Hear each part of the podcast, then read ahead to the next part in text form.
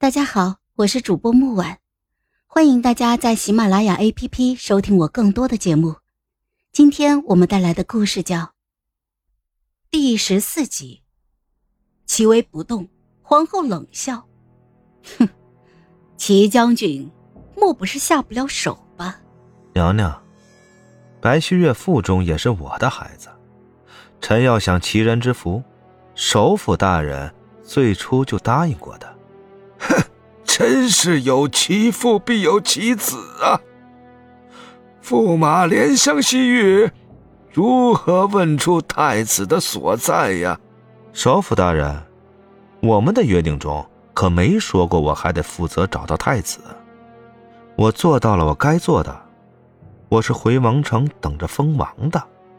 不让白希月交出太子，你如何封王？所以。还请皇后娘娘和首府大人尽快履行承诺，让公主交出太子，臣好扶护太子登基。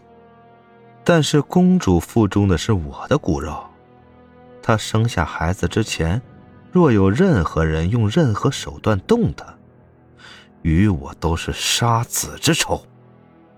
所以，请娘娘下次见她时，莫要熏这般重的香。臣不懂那些麝香艾草的功效，但臣的儿子若有事儿，臣手上还有二十万大军。你，你敢威胁本宫？齐将军，若老夫记得不错，你曾说过，你娶西月公主只是权宜之计，你心仪之人并非是她，而是红叶，对吧？是，那你刚才所言，只是因公主腹中有了你的骨肉，你并非是要保公主，你只是保你的骨肉。自然，那待公主生下齐将军之子，他的生死便与将军无关了吧？自然，那公主可还愿意为齐将军？生下这个孩子，哼，愿不愿意，我也不会此刻哭闹失控。没了这个孩子，齐将军就可以动刑，可以杀了我了。难不成我要因为他的几句话耍小女儿的脾气吗？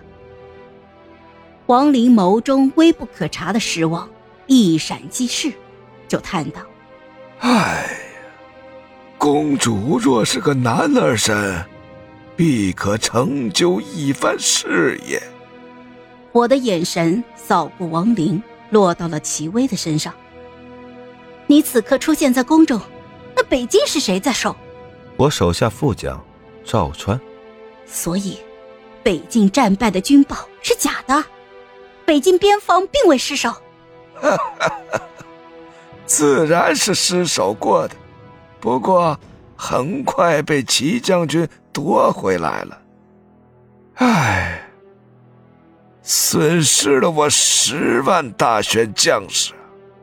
我转眸看着齐威，他转头看别处，我轻笑了一声，哼，齐将军真是杀伐果断呢，十万同胞兄弟的尸骨铺成你的青云梯，齐将军步步鲜血，走的必定痛快吧？